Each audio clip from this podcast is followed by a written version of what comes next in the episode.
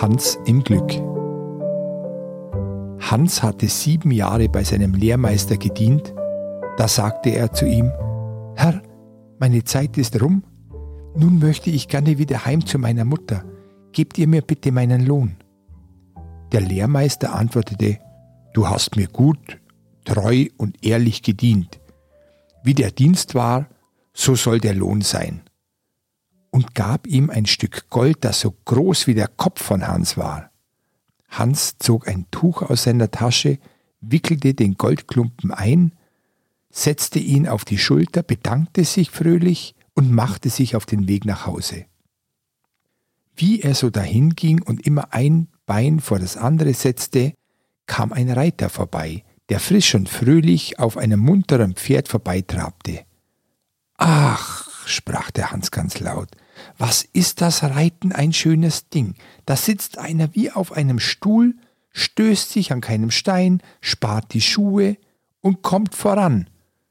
Der Reiter, der das gehört hatte, hielt an und rief Ei, Hans, warum laufst du auch zu Fuß?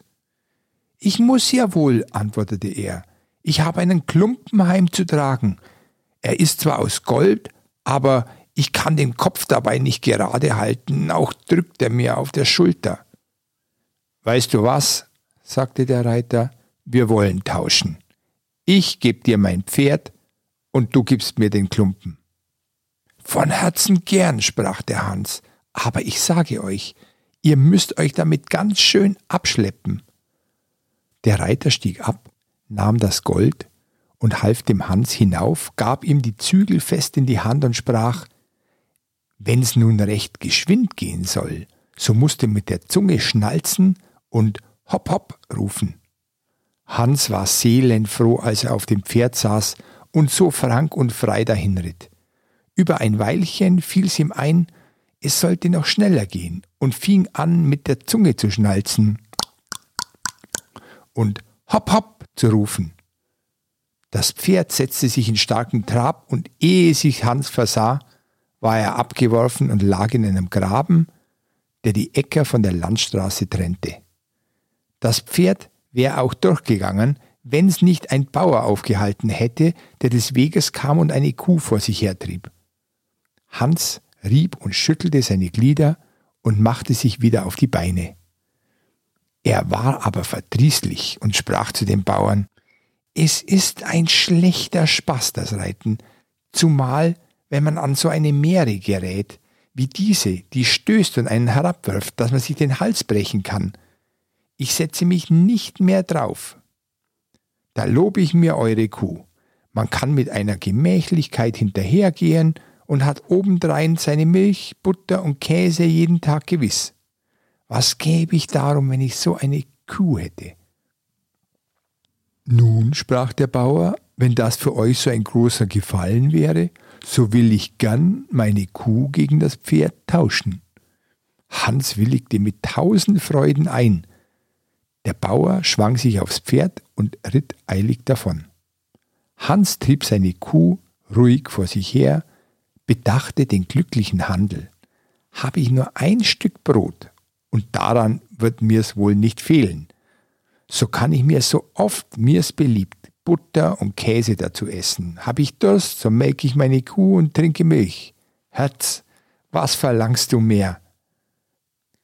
Als er zu einem Wirtshaus kam, machte er Halt, aß in der großen Freude alles, was er bei sich hatte, sein Mittag- und Abendbrot rein und ließ sich für seine letzten paar Heller ein halbes Glas Bier einschenken.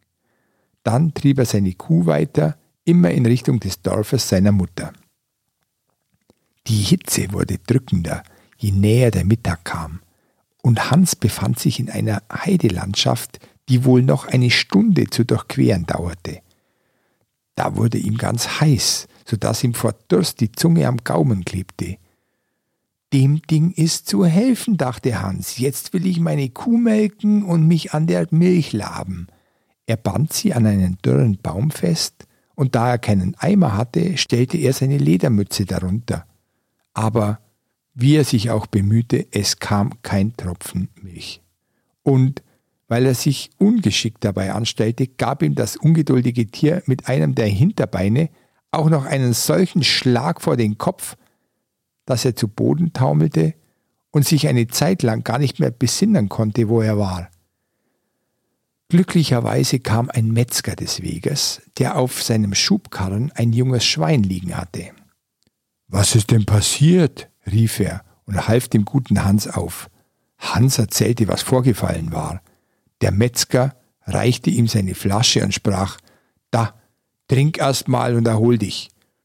Die Kuh will wohl keine Milch geben, das ist ein altes Tier, das höchstens noch zum Ziehen taugt oder zum Schlachten. Ei, ei, sprach Hans und strich sich die Haare über den Kopf. Wer hätte das gedacht? Es ist freilich gut, wenn man so ein Tier schlachten könnte. Aber ich mache mir aus Kuhfleisch nicht viel, es ist mir nicht saftig genug. Ja, so ein junges Schwein, wenn man das hätte, das schmeckt ganz anders. Dabei noch die Würste. Hört, Hans, sprach da der Metzger, euch zuliebe will ich tauschen, und ich will euch das Schwein für die Kuh lassen.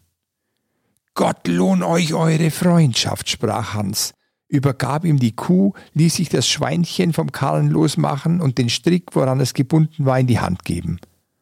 Hans zog weiter und dachte daran, wie doch alles wie am Schnürchen ging. Begegnete ihm eine Verdrießlichkeit, so würde sie doch gleich in der nächsten Sekunde gut gemacht.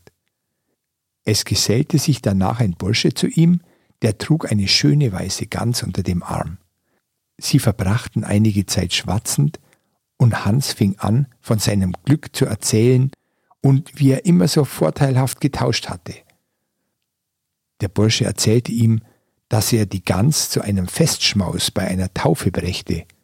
Hebt einmal, fuhr er fort und packte sie an den Flügeln, wie schwer die ist. Die ist aber auch acht Wochen lang gemästet worden. Wer in den Braten beißt, der muss sich das Fett von beiden Seiten abwischen. Ja, sprach Hans und wog sie mit einer Hand, die hat Gewicht. Aber mein Schwein ist auch nicht schlecht. Indessen sah sich der Bursche ganz vorsichtig nach allen Seiten um, schüttelte wohl auch den Kopf. Hört, fing er darauf an, mit eurem Schwein könnte etwas nicht stimmen. In dem Dorf, durch das ich gekommen bin, ist eben dem Schulze eines aus dem Stall gestohlen worden. Ich fürchte, ihr habt's da in der Hand. Sie haben Leute ausgeschickt, und es wäre nicht gut, wenn sie euch mit dem Schwein erwischen. Das Geringste, was euch passieren kann, ist, dass ihr ins finstere Loch in den Kerker gesteckt werdet. Dem guten Hans war Angst und Bang. Ach Gott, sprach er, helft mir aus der Not. Ihr wisst hier herum besser Bescheid, nehmt mein Schwein da und lasst mir eure Gans. Ah, ich muss schon etwas aufs Spiel setzen, antwortete der Bursche. Aber ich will mal nicht so sein und ich will nicht schuld sein, dass ihr in euer Unglück rennt. Er nahm also das Seil in die Hand und trieb das Schwein schnell auf einem Seitenweg fort. Der gute Hans aber ging seiner Sorgen entledigt mit der Gans unterm Arm der Heimat entgegen. Wenn ich's recht überlege, sprach er mit sich selbst, habe ich noch einen Vorteil bei dem Tausch. Erst den guten Braten, hernach die Menge Fett, die herausträufeln wird, das gibt Gänseschmalzbrot für ein ganzes Vierteljahr, und schließlich die schönen weißen Federn, da lasse ich mir ein Kopfkissen stopfen, und darauf will ich wohl kuschelig einschlafen. Was wird meine Mutter eine Freude haben? Als er durch das letzte Dorf kam, stand da ein Scherenschleifer mit seinem Karren und sein Rad schnurrte und er sang dazu Ich schleif die Scheren und drehe geschwind und häng mein Mäntelchen nach dem Wind. Hans blieb stehen und sah ihm zu. Endlich sprach er ihn an. Euch geht's wohl gut, weil ihr so lustig beim Schleifen seid. Ja, antwortete der Scherenschleifer, das Handwerk hat goldenen Boden. Ein rechter Schleifer ist ein Mann, der so oft er in die Tasche greift, auch Geld darin findet.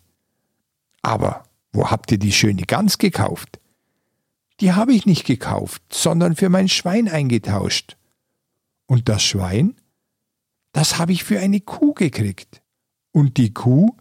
Die habe ich für ein Pferd bekommen. Und das Pferd? Dafür habe ich einen Klumpen Gold so groß wie mein Kopf gegeben. Und das Gold? Ei, das war mein Lohn für sieben Jahre Dienst.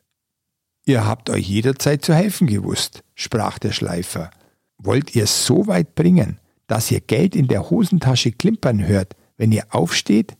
So habt ihr euer Glück gemacht. Wie soll ich das anfangen? sprach Hans. Ihr müsst ein Scherenschleifer werden wie ich. Dazu gehört eigentlich nichts als ein Wetzstein. Das andere findet sich schon von selbst. Da, ich hab einen, der ist zwar ein wenig kaputt, dafür sollt ihr mir aber auch nichts weiter als eure Gans geben. Wollt ihr das? Wie könnt ihr noch fragen? antwortete der Hans. Ich werde ja zum glücklichsten Menschen auf Erden. Ich werde das Geld haben, so oft ich in die Tasche greife. Was brauche ich mich da länger zu sorgen? reichte ihm die Gans und nahm den Wetzstein in Empfang. Nun, sprach der Schleifer und hob einen gewöhnlichen schweren Feldstein, der neben ihm lag, auf.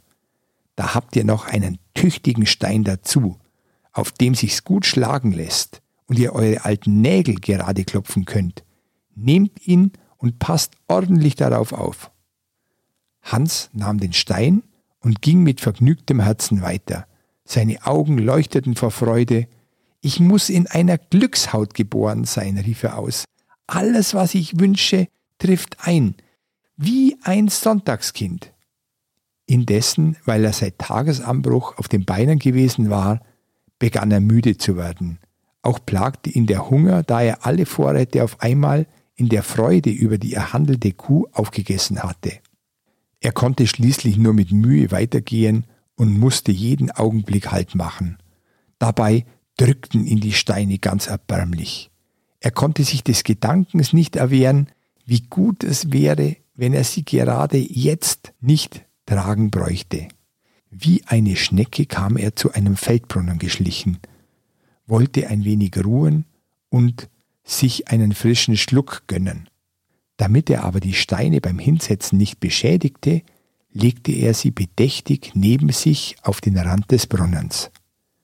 Dann setzte er sich und wollte sich gerade zum Trinken bücken, da stieß er ein wenig an, und beide Steine plumpsten ins Brunnenloch hinab.